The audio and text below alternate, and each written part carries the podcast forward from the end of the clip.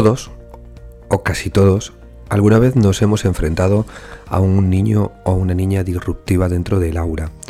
Un niño o una niña que ha tenido una rabieta. Un niño o una niña que ha sido agresivo. Y muchas veces mm, no hemos sabido cuál es la causa o también muchas veces no hemos sabido cómo enfrentarnos a esa situación o a ese problema.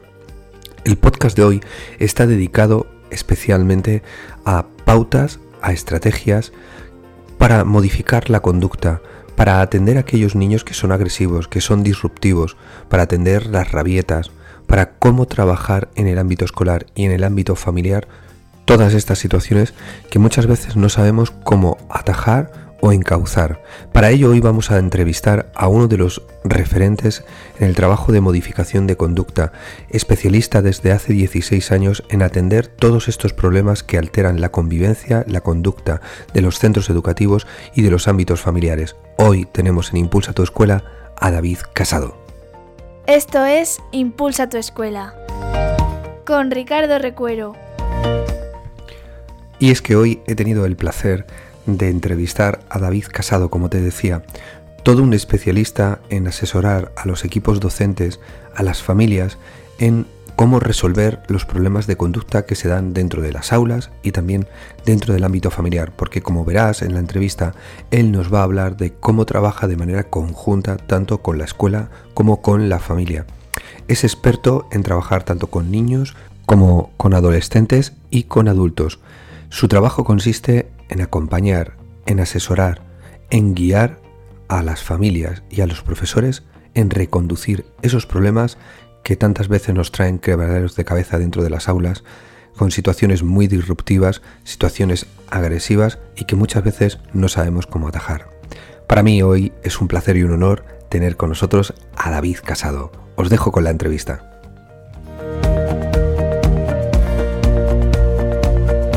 Hoy pasa por Impulsa tu Escuela un especialista en conducir, reconducir aquellas conductas disruptivas que muchas veces se nos dan en los colegios, en las aulas y en las propias familias. Tenía muchas ganas de tener conmigo a David Casado, puesto que muchos de vosotros en los constantes feedbacks que me hacéis del podcast me escribís y me preguntáis cómo atajar estos mm, alumnos que tienen conductas agresivas y disruptivas tanto dentro como fuera del aula. Vamos a ver si David nos puede echar una mano. David, bienvenido a Impulsa tu Escuela, ¿cómo estás? Hola Ricardo, muy buenos días, muchas gracias. Muy bien, muy bien, perfecto. Bueno David, una alegría poder tenerte aquí. Quería preguntarte, ¿quién es, para quien no te conozca, quién es David Casado y a qué se dedica realmente? David Casado es una persona que sobre todo y ante todo siente pasión por lo que hace y siente pasión por hacer a las familias un poquito más felices. Lo que hago, lo que hago fuera de, titulitis y todo esto, ¿no? que luego si quieres pues te cuento, es simplemente conducir, acompañar a las familias de forma que solucionemos los conflictos que haya. No solamente trabajo con, con los niños, sino también con, con el contexto familiar, sino con la familia también. Eh, llevas muchos años dedicados al, tema de, mm, eh, pues de la corrección de conductas, a guiar y acompañar a las familias. ¿Cómo, cómo llegas a este mundo, David? Pues la verdad es que fue un poco casual porque yo tenía, bueno, tengo otra titulación, me dedicaba, me dedicaba a otra cosa. Yo era sanitario y estaba trabajando en el, en el laboratorio del hospital del Ivo, ahí en Valencia, el, el hospital este que es especializado en cáncer. Y recibí una llamada ofreciéndome la oportunidad de formar parte de un equipo, de una unidad de modificación de conducta que era anexa a prisión en Valencia y tal y bueno, a mí siempre, en mi persona siempre me ha gustado saber más, aprender más y no me lo pensé dos veces. Dejé aquel trabajo que, en, que era fijo, en este caso, en, aquel laboratorio y, cambié. Empecé a trabajar allí como sanitario, que era mi titulación Sorprendentemente un día me ofreció el director del centro un contrato como terapeuta sin tener, sin tener eh, la experiencia ni la titulación, solamente porque me había visto intervenir ¿no? con, con los internos allí. Y bueno, me gustó y me puse a estudiar. Me, llevaba al mismo tiempo el trabajo con, estudios por la tarde en la universidad, ¿no? Y me saqué la titulación a nivel educación y, social, ¿no? Este caso.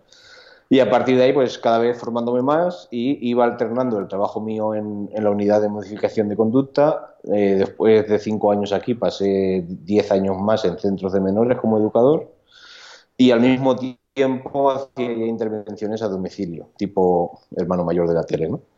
Eh, y es lo que llevo haciendo ya 16 años. Exacto, 16 años interviniendo a domicilio, aparte de, alternando con los 10 años en centros de menores y los 5 años en la unidad de modificación de conducta y aparte ir cada vez especializándome más y voy estoy estudiando actualmente el sexto máster ya, siempre encaminado a todo esto, situaciones agresivas, mediación familiar, todo lo que acontece alrededor de la familia.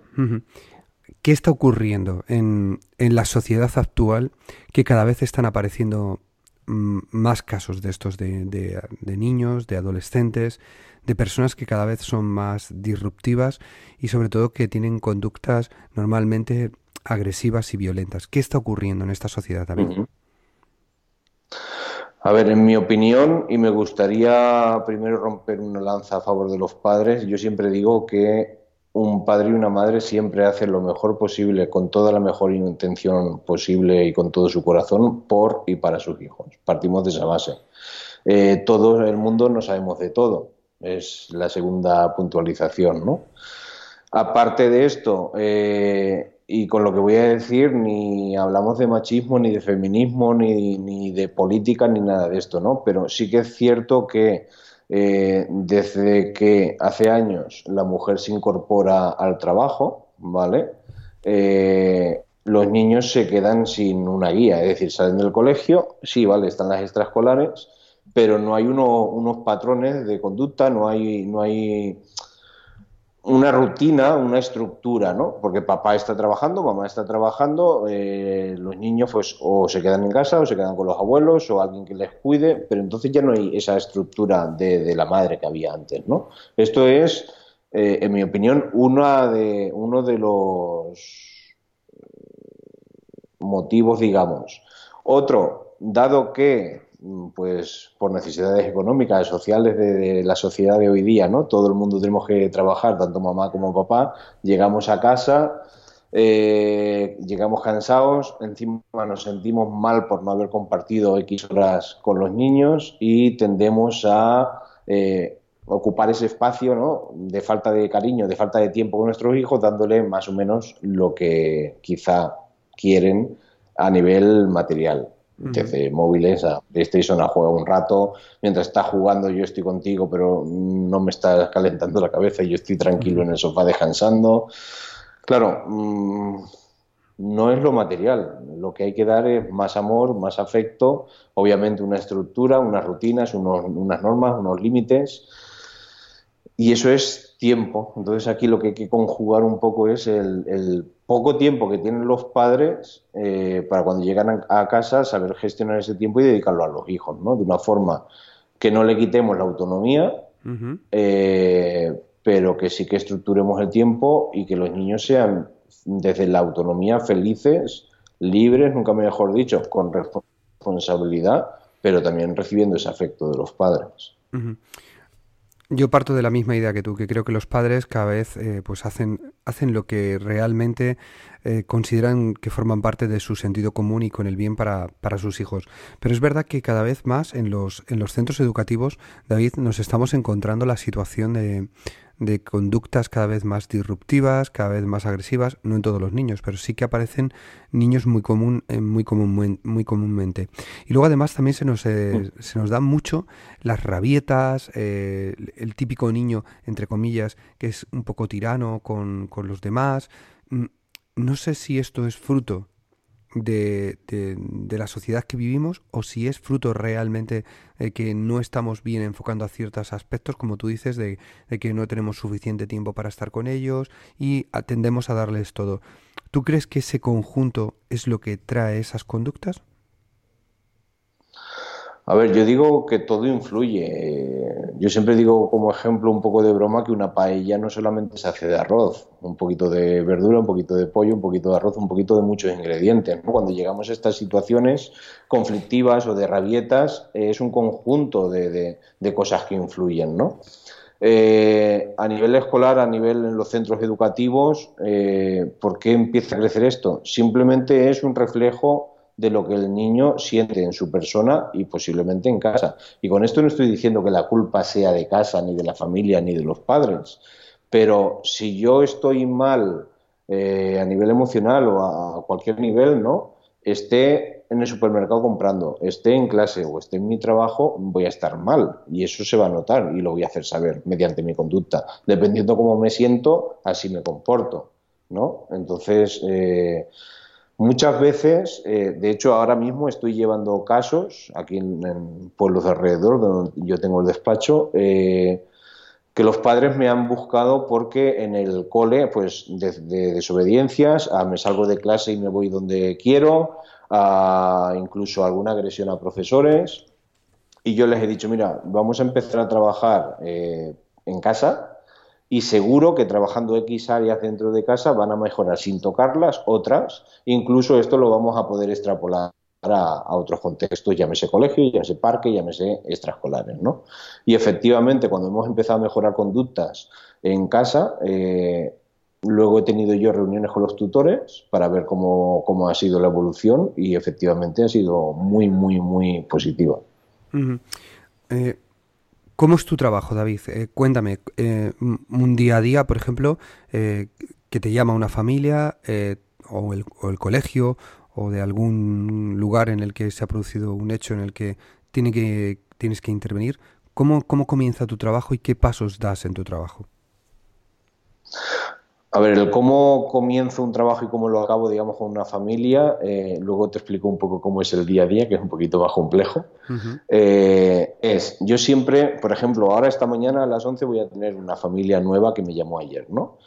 Viene la familia, viene papá, mamá, siempre. Yo siempre pido que vengan ellos para contarme un poquito la situación. yo les pregunto para tener más datos y poder explicarles cómo podríamos intervenir. Después les explico un poquito cómo trabajo y a partir de ahí, si todos estamos de acuerdo, ya empezamos a hacer las primeras citas.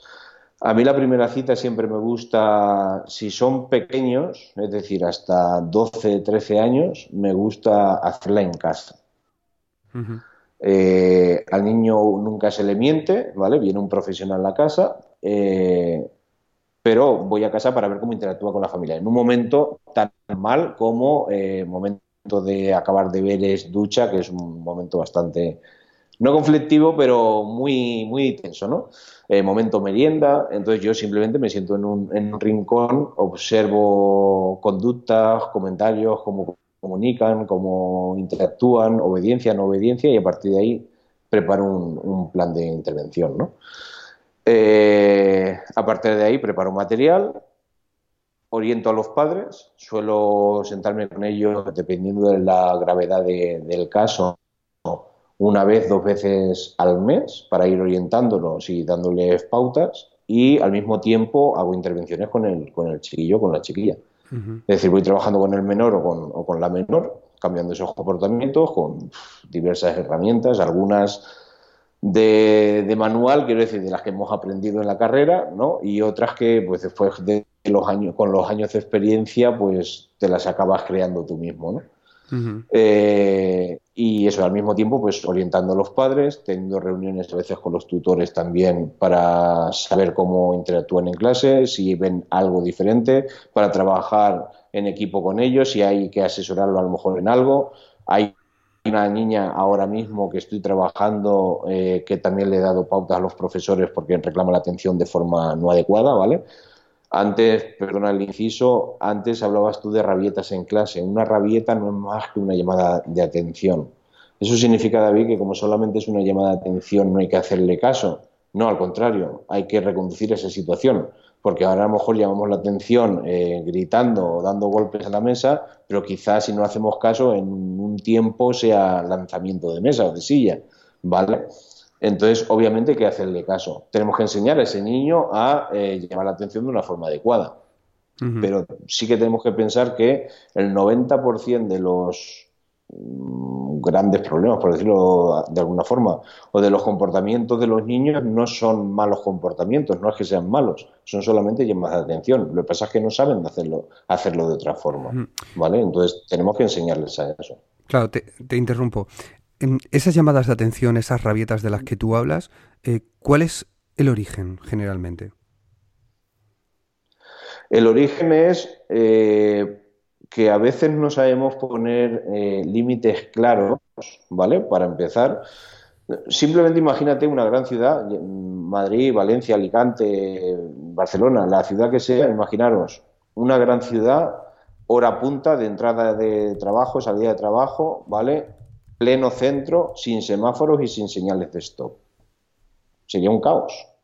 Para eso necesitamos señales, que son unas normas, stop, que son otras normas, ceder el paso, que son otras normas, y así reorganizamos y todo fluctúa mejor, ¿no? Todo es mucho más agradable, digamos, y más ordenado. En una familia igual. Si no hay esas normas, si no hay esos semáforos que nos indican cuándo sí y cuándo no, eh, claro, todo tiene que ser ya, eh, si no me lo das ya monto una rabieta, eh, entonces los límites son necesarios. Luego, una típica llamada de atención que muchos padres cuando escuchen la entrevista, mm, yo creo que se verán identificados, es justo cuando están hablando por teléfono es cuando el nene o la nena reclama la atención, ¿no? Eh, ¿Por qué? Porque el foco de atención del padre está en esa llamada del teléfono, no está en el niño o en la niña. No, eh, espérate un momento, ahora cuando acabe la llamada eh, te atiendo. Sí, pero cuando acabe la llamada el niño no sabe cuándo es. Espera un momento. ¿Cuánto es un momento para ti? Para ti a lo mejor un momento son cinco minutos, para el niño a lo mejor es dos minutos y aún así esos cinco minutos para un niño es una eternidad. Entonces ahí el niño sigue llamando la atención, papá, papá o mamá, mamá, continúa, si, si con el papá o mamá no se le hace caso, pues igual ya nos quita el boli de la mano empieza a dar golpes con el boli, eh, lo siguiente es nos zarandea un poco, ¿no? Papá nos está molestando más, nosotros nos enfadamos, el niño ya va y sabe que va a coger el mando a distancia de la tele y va a dar un golpe porque así sí que lo vamos a entender, entonces el niño ya se porta mal, acaba castigado, que por cierto los castigos no funcionan, eh, el papá acaba enfadado y ya pues mala tarde para, para todo el mundo, ¿no? Entonces, límites y normas en ese sentido. Vale, vamos a, vamos a retomar, como, como estamos eh, derivando la conversación hacia ahí, aunque lo tenía para más adelante, pero bueno, vamos a, vamos a retomarla. Eh, háblame de los límites. Mm, nosotros en los colegios cada vez nos encontramos más con familias eh, que no saben poner límites. Y luego están las familias que entran en una dinámica en la que siempre le permiten al niño decidir, ¿no? Donde ese límite lo decida hasta el propio niño. Eh, mm, háblame de los límites y de la importancia que tienen para, el niño y para la niña. A ver, eh, por lo que acabas de decir, porque yo creo que ahí somos un poquito, en general, extremistas, ¿no?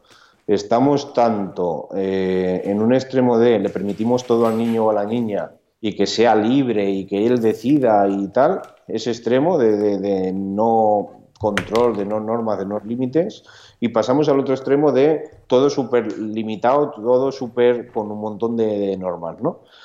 Eh, ni una cosa ni otra, o sea, cuando hablamos de dejarles libre y que hagan lo que quieran, eh, es de una forma guiada un padre y una madre nos tenemos que convertir en acompañantes. No podemos ser ni el que pone un montón de normas ni límites, y parece que me estoy tirando piedras sobre mi tejado, por lo que acabo de decir antes, de es necesario normas y límites, y por otro lado, permitirles esa libertad. Es decir, yo ni puedo ir con, en este caso, mis clientes, ni tirando de la correa como si paseara un perro y yo voy más rápido que él y el perro va detrás ahogado, ni el perro puede tirarme de mí. Yo voy al lado del perro. Entonces, yo voy al lado del cliente.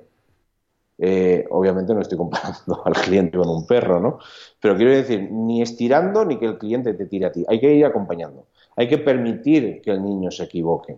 Y cuando el niño se equivoque, entonces, eh, cuando sea el momento adecuado, porque en el momento de la rabieta, en el momento de la contestación, del enfado, no es momento para intentar reconducir, eh, hacerle entender qué es lo que ha pasado y, que, y guiar al niño para que aprenda a buscar sus propias soluciones a ese conflicto, a ese problema o a esa caída. ¿vale? Eh, entonces, la libertad en cuanto a las personas o padres que, que, dejan esa libertad, la libertad es entendida de esta forma, libertad pero con responsabilidad. Entonces, tú no quieres hacer los deberes, ¿vale? No los hagas.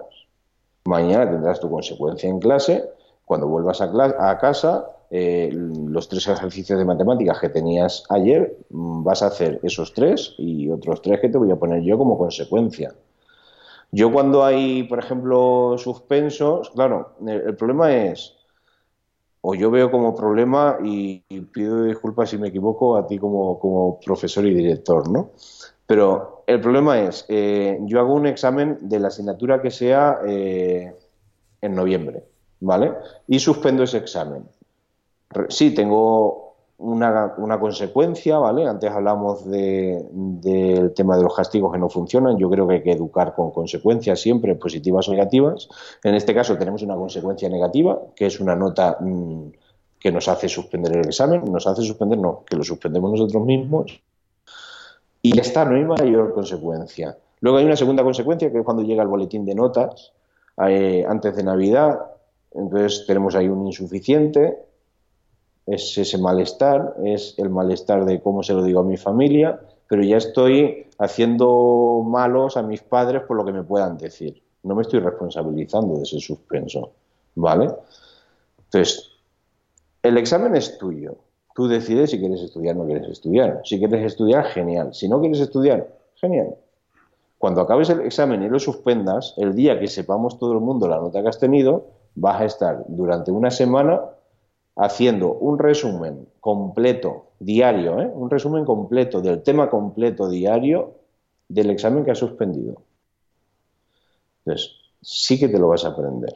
Lo que busco aquí es que aquí arriba haga clic, ¿vale? Porque eh, la persona dirá, encima que suspendo el examen, luego estoy una semana después estudiándome diariamente ese examen.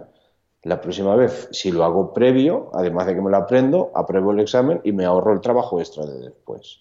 ¿Vale? Por eso yo pauto esto muchas veces, sobre todo con adolescentes.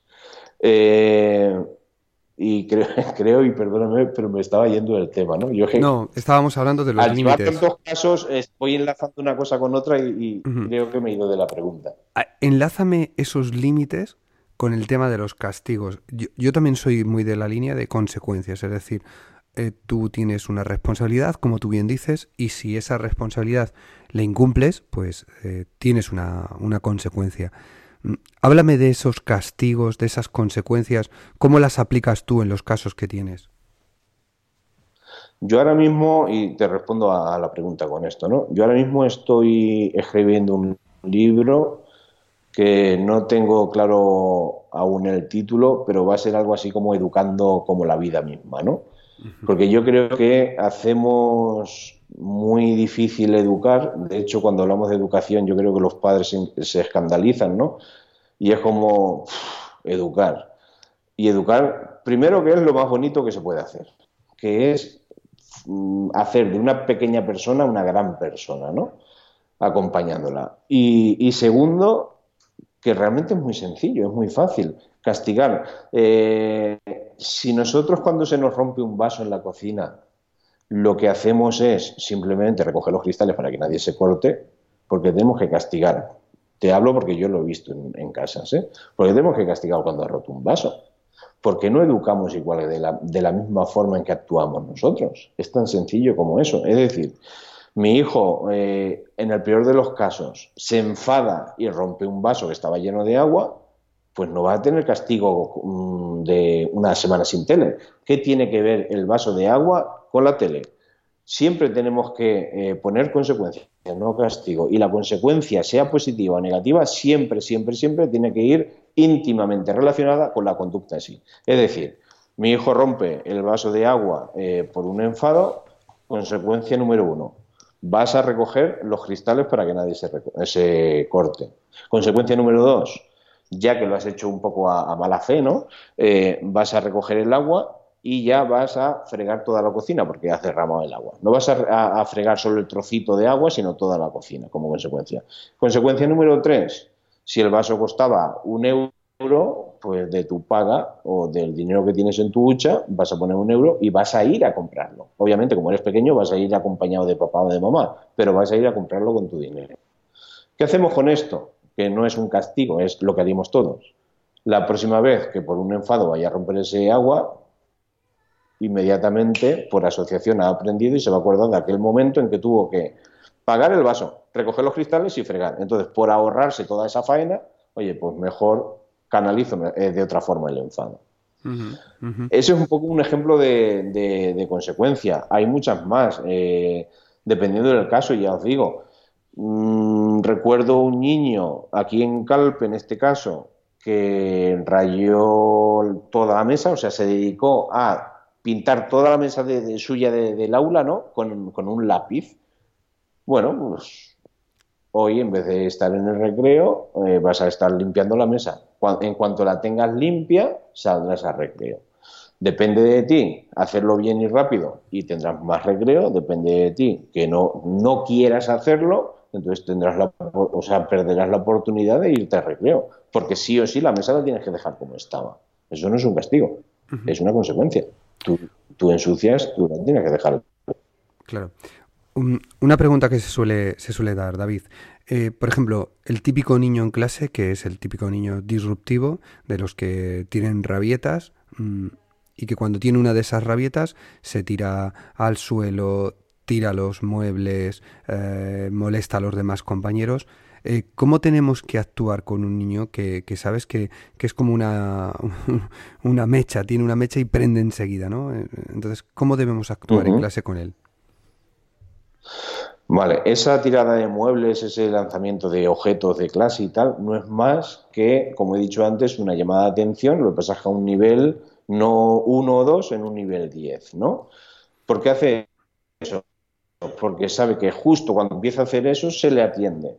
Entonces, como lo único que buscan es la atención, eh, ha encontrado el punto en que a partir de empezar a hacer estas conductas sí que se empieza a atender.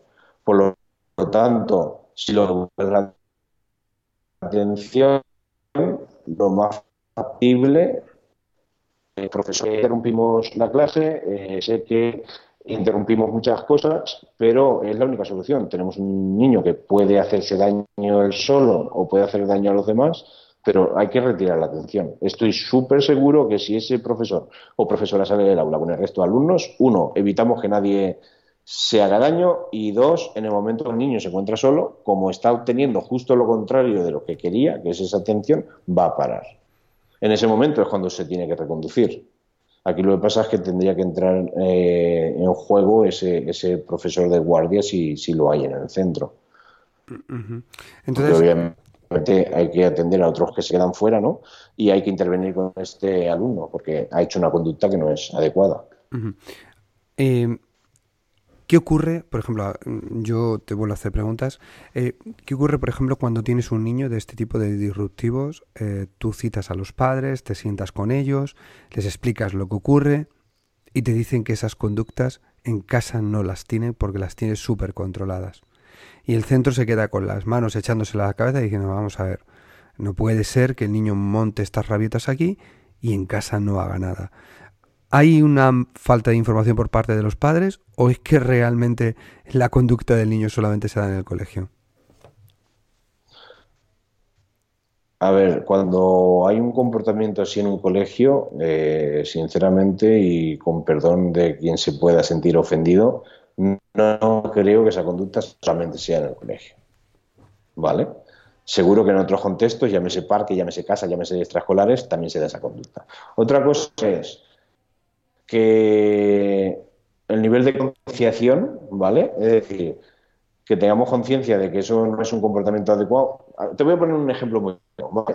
Hace un par de años visité eh, a una familia por primera vez en su domicilio, esa sesión para observar que he dicho antes, eh, y luego me presenta la madre a los niños, son tres en concreto, y estaban en el salón a golpe limpio, o sea, peleándose. Eh, y yo lo que hice fue preguntar a la madre bueno, ¿y esto que está pasando ahora mismo? Ah, bueno, pero eso no te preocupes, eso es normal, se pelean todos los días, es cosa de chicos, ¿no? Es normal que los chicos se peleen.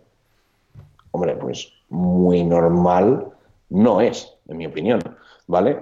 ¿Qué quiero decir con este ejemplo real? Eh, pues que esta madre lo veía como normal. Quizá una familia ve como normal que su hijo salte en el sofá y del sofá se tire de cabeza a la mesa. No lo sé. Si hay unas conductas disruptivas en el aula y es que el niño se sube encima de la mesa y baila mientras el profesor está explicando, pues quizá en casa pues también se suba encima de la mesa mientras los padres ven la tele o lo que sea. Quizá los padres no son conscientes de que es una conducta que no debería ser adecuada y por lo tanto trabajarlo. Ya te digo, no creo que una conducta que se da en el aula no se dé en otro lado. Eh, la forma de, intervenir, en este caso, como es el equipo educativo quien se da cuenta de, estas eh, conductas, obviamente debería tener una reunión con los padres para informarles. Y esta intervención yo creo que debería de ser tanto en casa como, como en el aula. A lo mejor quizá más en el aula, si, se, si fuera cierto que se da más en el aula, ¿vale?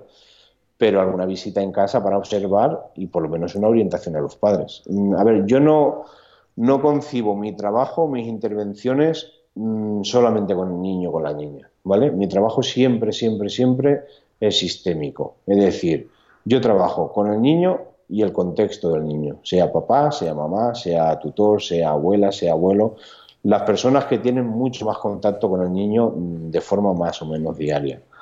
Si yo trabajo con el niño y avanzo con él tres escalones y luego viene la mamá o el papá o el abuelo o quien sea y baja dos, eh, hemos tirado por tierra el trabajo que yo he hecho. Entonces es necesario la intervención con el niño y dar pautas y orientación al resto de personas que están alrededor del niño para mejorar esa situación. Eh, mm, David, ¿qué es lo que más te encuentras? ¿Qué es lo que más te, suelen pedir? Eh, conductas disruptivas, conductas agresivas. Eh, ¿Qué es lo que más te encuentras y sobre todo qué es lo que más te encuentras en, relación con el mundo, con el mundo escolar? Vale, a mí me gustaría aquí para explicar esto marcar, digamos, dos fases, ¿no? La primera fase es desde que el niño o la niña nace, hasta que tiene 8 o 10 años. Esta fase es la de educación. Es decir, hasta los 8 10 años estamos educando, estamos guiando a nuestro hijo, ¿no? para que sepa lo que se puede hacer, lo que no se puede hacer, poniendo esos límites, esas normas, esas pautas. Eh, es la parte, digamos, más sencilla. Más sencilla no significa que no haya que estar ahí 24 horas al pie del cañón, ¿vale? Yo digo que ser padres y ser madres es eh, tener un contrato de educador 24 horas al día, 365 días al año y mínimo durante 18 años. Que visto lo visto de hoy en día es ya hasta los 30, 40, ¿no? Eh, aparte de, la broma, es la fase de educación de 0 a 8, 10 años. Y después viene la fase de intervención o de mm, reeducación por decirlo de alguna forma, que es a partir de esos 10, 11 años. ¿Por qué? Porque aquí ya son conductas que el niño o la niña tiene adquiridas. Entonces ya es una intervención, ya sí que es una modificación de conducta. Dicho lo cual, pues me vienen desde familias, desde los 0 hasta los 8 años. Mira, David, es que me da miedo que cuando tenga 12 años empiece a hacer esto, esto, esto, esto, y prefiero que nos des unas pautas a nosotros y que tú veas al, niño en casa y nos digas qué no es adecuado, nos ayudes para, para mm, que todo sea mucho más fácil en esa adolescencia, ¿no? Y, trabajamos en eso, ¿no? Como en prevención, por decirlo de alguna forma. Y luego, a, a, partir de esos 10, 11, 12 años, lo que normalmente trabajo pues son desde desmotivación, eh, tanto en los estudios como en general en la vida del niño o la niña, ¿no? Pues están apagados, no les apetece hacer nada, desde comer a hacer deberes, a salir con amigos, mm, solamente buscan la tele o la play o el móvil. Eh, otra cosa que suelo trabajar, pues muchas contestaciones, muy malas contestaciones, incluso agresiones, en este caso a muebles, a veces a padres también. Suelo atender también a partir de estas edades niños que dejan de ir al instituto. Actualmente estoy trabajando con 7 o 8 adolescentes, han dejado de ir al instituto, duermen de día y, por la noche están hiperconectados, móvil, tablet, mm, internet, con el ordenador, PlayStation, se acuestan a las 8 o 9 de la mañana eh, y ya no son personas hasta otra vez las 8 o las 9 de la noche no tienen vida social, no salen y hacen vida familiar con la, con la familia, porque no salen de la acción, de hecho salen a escondidas a la, cocina, roban comida y se la meten en la habitación para, para ir comiendo mientras duermen o mientras juegan. Eh, y luego ya cosas más graves como pues, niños que pegan, pero ya mucho más en serio a los padres, agresiones, eh, fugas de casa, no sé, un poco todo. En niños pequeños, otra cosa muy común que he trabajado mucho, mucho, mucho y sigo trabajando, niños que no quieren comer, ¿vale? Te hablo de niños de dos años, tres años, cuatro años, que no quieren incorporar nuevos alimentos, no quieren probar cosas nuevas o literalmente no quieren comer y a lo mejor viven el día a día con un par de vasos de leche y ya está. Madre mía. ¿Y cómo, cómo eh, con todo lo que ves, como tú dices, como el, programa de televisión, el, hermano mayor, que ahora te preguntaré por la televisión, pero con todo lo que ves, y me imagino que cada vez vas adquiriendo más herramientas, em, mm, tu análisis, vuelvo a preguntarte a al inicio, tu análisis de todo esto que ocurre es consecuencia de todo lo que un poco nosotros estamos eh, cultivando en, ellos, es decir, esas prisas, esa ansiedad, esa correr, ese no prestar atención a todo, eso de, ir a un restaurante, dejarles la tablet o el móvil para que no nos molesten, etcétera, etcétera, ¿es consecuencia todo esto que está apareciendo? A ver, vuelvo a decir no, no es culpabilizar a los padres, ¿no? Pero todo influye, obviamente. Eh, y otra cosa que está haciendo mucho mal, y ahora vuelvo a la familia, ¿no? Otra cosa que está haciendo mucho mal es ciertos programas de, televisión, ¿vale? Hay ciertas cosas que ven los jóvenes que, bueno, se creen que es la realidad más normal del mundo y que, claro, ven que, o sea, se está, antes había la, estaba la cultura del esfuerzo y ahora está la cultura del sin esfuerzo. Entonces, ven que por nada o por salir en cuatro programas de la televisión y sin haber trabajado, ni siquiera haberse formado académicamente para ello, ¿no? Eh, ejercen como periodistas o simplemente comentaristas de X situaciones o lo que sea, y oye, ganan mucho dinero y viven la vida muy bien. Eh, con el tema YouTube, YouTube, redes sociales, pues esto es como digo yo, ni es malo ni es bueno, es depende del uso que se dé hay que educar en el uso de redes sociales, eh, de YouTube también, tanto para padres, pero sobre todo para hijos. Lo que no puede ser es que yo me encuentro diariamente, pero de verdad, diariamente, niños que me dicen, no, yo de mayor quiero ser youtuber. Entonces lo que quiero es pues hacerme un, canal de YouTube y grabar vídeos y, a partir de ahí voy a ser millonario. Mm, mm, perdona, estamos muy equivocados. O sea, ¿vale? Entonces, ciertos programas de la televisión, pues no es que debería de prohibirse, pero pues si educamos a nuestros hijos para que sepan qué mejor ver y qué mejor no, eh, cómo utilizar esas redes sociales, eh, luego el uso que nosotros damos de, esto. Si vamos a un restaurante y para que no nos amargue la comida o la cena le damos el móvil, uff, eh, ¿dónde están las conversaciones en familia? ¿Dónde está el interactuar? Nos contemos cosas, el que hagamos bromas, el que hablemos. Mm, voy a decir la marca, pero hace un tiempo una marca sacó como una cuchara donde se le incorporaba el móvil para que el niño distraído con el vídeo abriera la boca y comiera. Eh, yo no me pude aguantar y responder porque lo publicaron por Facebook ¿no? y di mi opinión profesional sobre ello. Eh, llegamos a casa y le enchufamos la Play porque así estamos tranquilos. No, hay que dedicarle tiempo. La educación es tiempo y amor. Y hay que, educar, eh, hay que dedicarle tiempo a, los hijos. Entonces, y, luego tenemos que priorizar. Los mayores siempre tenemos que priorizar. Vamos a ver, eh, mi hijo, un ejemplo muy común, ¿no? mi hijo eh, está haciendo los deberes o no quería hacer los deberes, se ha puesto a hacer los deberes a última hora, son las seis de la tarde, le falta la mitad de los deberes, tiene que recoger los juguetes del comedor que los tiene todos por ahí esparcidos y a las seis y media tenemos dentista. Entonces, a las seis y cuarto tenemos que salir de casa. Le queda 15 minutos, le quedan que hacer siete ejercicios y recoger los juguetes. ¿Qué hago? Porque no puedo llegar tarde al dentista, que nos dieron la cita hace un mes. No puedo perder la cita. Tenemos que priorizar. Es decir, vale, al dentista tienes que ir. Eh, tiene deberes. Tiene que recoger los juguetes, nos vamos a ir al dentista, pero a la vuelta del dentista lo primero que va a hacer va a ser acabar los deberes, pero es que tiene que cenar. Bueno, pues hoy cenar más tarde. Porque si ha sido él quien ha decidido perder el tiempo porque no quería hacer los deberes antes, es quien eh, por él mismo está decidiendo cenar más tarde. No le estoy negando la cena, pero primero las obligaciones. Entonces, por el del dentista, acaba los deberes, recoge los juguetes y luego se pone a cenar. Es un ejemplo. Esto, cosas como lo que acabo de decir, me encuentro yo todos, todos, todos, todos los días. Los padres tenemos que priorizar.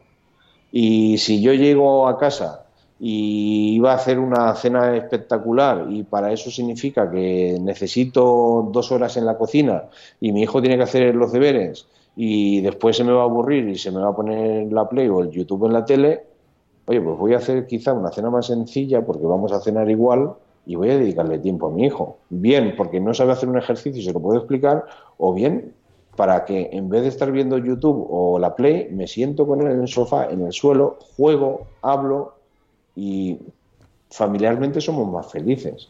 Aparte con todo, o sea, todo lo que ello, con lo que ellos fomentamos, ¿no? Desde comunicación, eh, respeto, mm, muchísimas cosas. ¿Crees que un programa como Hermano Mayor también está haciendo daño? ¿O, o está generando o, está poniendo en visibilidad eh, problemas que tú, por ejemplo, a día de hoy estás solucionando? Eh, a ver, esto es un tema delicado porque a mí no me gusta nunca, y menos así en entrevistas y tal, eh, dar opinión mm, algo negativa, ¿no? En mi opinión, positivo no es. Es hay muchas familias que cuando ven el programa se escandalizan y directamente y, y, lo quitan. Yo mismo, dedicándome a lo que me dedico, eh, cuando lo hacían antes en la televisión, lo quitaba, a veces lo ponía por curiosidad, pero lo tenía que quitar porque yo mismo que vivo esto todos los días me era muy desagradable, ¿vale? Eh, y luego, hay, al mismo tiempo, hay chavales, adolescentes, que veían al hermano mayor y cogían como líder, ¿vale? Idolatraban a ese adolescente que pagaba a sus padres, que destrozaban la habitación e imitaban ese comportamiento. Entonces, eso no me lo estoy inventando, es que lo he vivido yo y es que me lo han dicho clientes míos, o sea, adolescentes con los que yo he trabajado. No, no, eh, yo es que eh, lo vi y lo hice en casa y he visto que a partir de ahí mis padres tienen miedo y entonces consigo lo que quiero y por eso lo hago y te lo dicen así tan tranquilos. O sea, que imitan lo que, lo que se ve. Aparte de que, eh, a ver, vuelvo a lo mismo. El hermano mayor empezó en los programas en 2008. Yo llevo haciendo mi este trabajo desde el año 2003, ¿vale? O sea, que sé de lo que hablo. Eh, y estamos mm, creando un mal concepto de la situación en cuanto a. Yo hay padres que cuando llevo tres sesiones me dicen, bueno, David, es que. Mm, Llevamos tres sesiones y yo todavía no he visto así un cambio. Sí, hay cambios pequeños, pero un cambio sustancial no he visto. Bueno, si llevas cinco años de, golpes a muebles y de portazo, yo cinco años de malos comportamientos en tres sesiones, en tres horas no lo puedo arreglar. Varita mágica no tengo. Ya, pero es que la tele, bueno, es que la tele el programa dura una hora pero de grabación llevará mucho más tiempo. Si una intervención mía, una intervención media, ¿vale? A mí nunca me gusta mojarme en cuánto tiempo tardo en, una intervención porque nunca lo sabes, ¿no? Trabajo con personas, no con muebles. Eh, si una intervención mía puede estar entre los tres meses y los cinco meses, más o menos, eh, claro, está haciendo daño ese programa en el sentido de, eh, parece que así en nada eh, se, soluciona el problema. No, hay que trabajar, vuelvo a lo mismo, con el niño, con los padres, con los abuelos, si son bastante cercanos al niño, con el tutor. Mm, en mi opinión sí que es algo negativo, sin que suene demasiado a, crítica. ¿no? Eh, está claro que la televisión eh, tiene sus mensajes negativos y sus mensajes positivos. Mm, háblame un poco del tema de los videojuegos. ¿Tú crees que estos videojuegos que hoy en día están tan de moda, el Fortnite y juegos como el Call, of Duty, juegos donde hay violencia, incluso en algunos de ellos hay bueno, pues posibles escenas de sexo, ¿tú crees que también están perjudicando a estos adolescentes? A ver, no a todos. Eh, yo creo que generalizar en cualquier aspecto de la vida es, un problema, ¿no? Es negativo. Pero que puede influir, sí. De hecho, influye, en, mi opinión, ¿no? Eh, hay veces que estos juegos, o muchas de las veces, este tipo de juegos se mal utiliza en muchos sentidos. Desde un adolescente y de este tipo de adolescente que, esto, que te voy a comentar, también estoy trabajando ahora mismo con tres o cuatro, un adolescente que se siente mal consigo mismo, que incluso ha intentado suicidarse, eh, que busca en este tipo de juego canalizar la rabia matando a gente, ¿vale? Eh, o utiliza el juego para evadirse de la realidad. El jugar, la adicción a este tipo de juegos, eh, es una droga más. De hecho, la OMS hace un año, año y medio, catalogó redes sociales y cierto uso de tecnología también como una dependencia, ¿vale? Eh, cuando la persona del problema, ¿no? Eh, cuando la persona toma sustancias, es decir, al fin y al cabo drogas, es para evadirse del problema. Cuando nos metemos en ese juego, es para evadirnos una realidad del problema que yo estoy viviendo. Mientras estoy dentro del juego, eh, dentro de esa realidad, me estoy olvidando de mis problemas, ¿vale? El otro uso, como te he dicho, es canalizar esa rabia y matar a gente. Mm, aparte de, claro, este tipo de juego genera interiormente pues esa rabia ¿no? y esa la percepción de la persona sobre el resto de personas cambia porque no sé tampoco lo veo demasiado demasiado positivo creo que no, no deberían de ser y para mayores de edad para menores creo que bueno no digo que sean malos los juegos pero podrían diseñarse, diseñarse otros, ¿no? De todas formas, mm, a nivel marketing y todo esto, hay muchos juegos que también están diseñados con X colores, X música, X movimientos para captar y, provocar esa dependencia. David.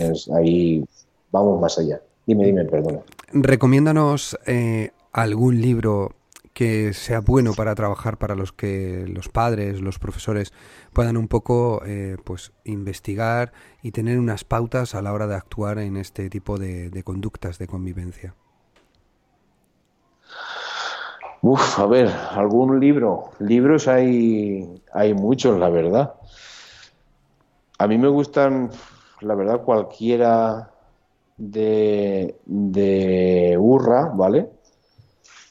Eh, de José Antonio Marina también, son geniales.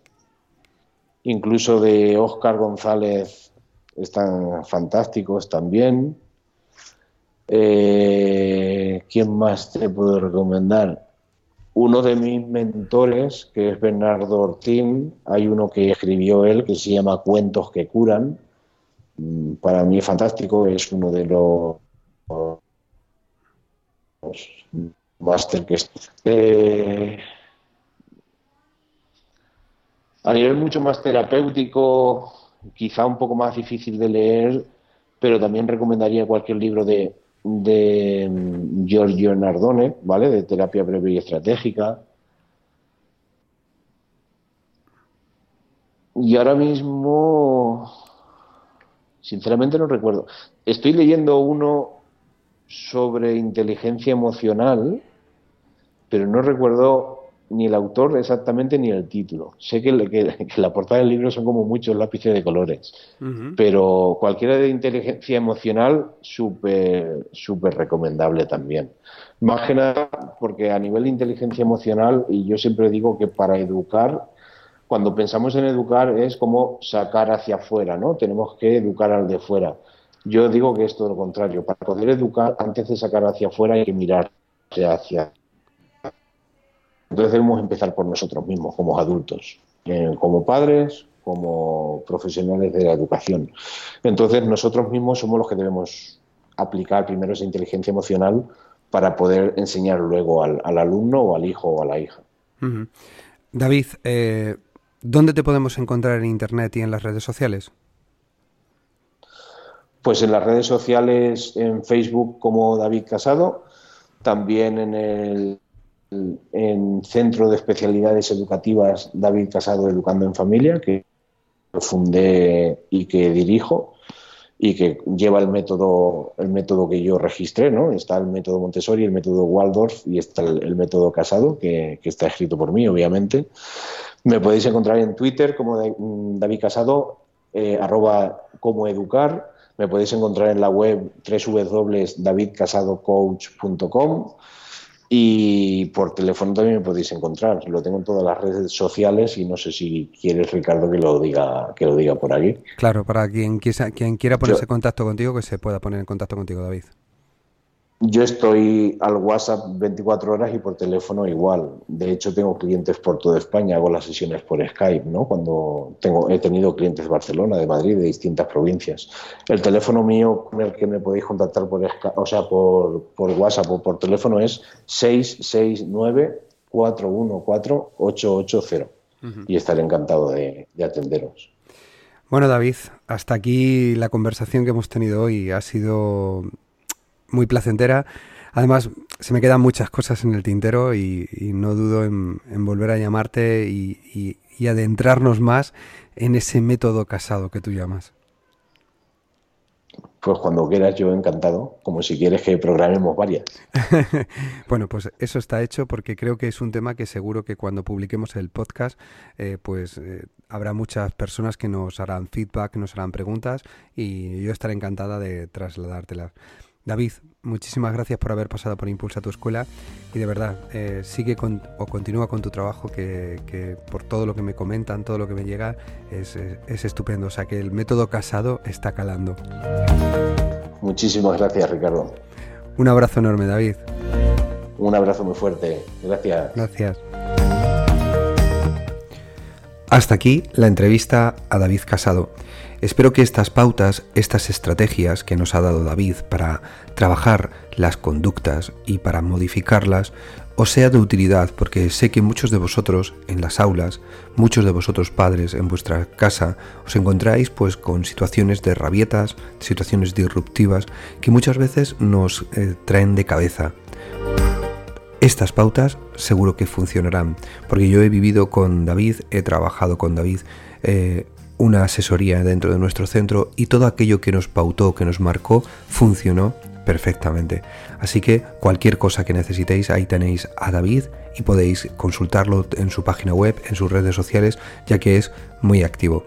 Nos vemos en el próximo podcast, en el próximo programa, que además va a ser muy especial, porque este podcast, Impulsa tu escuela, cumple 100 programas y lo vamos a hacer de una manera súper especial y con alguien muy, muy, muy importante. Así que nos vemos en el próximo episodio. Hasta entonces, un fuerte abrazo. Chao.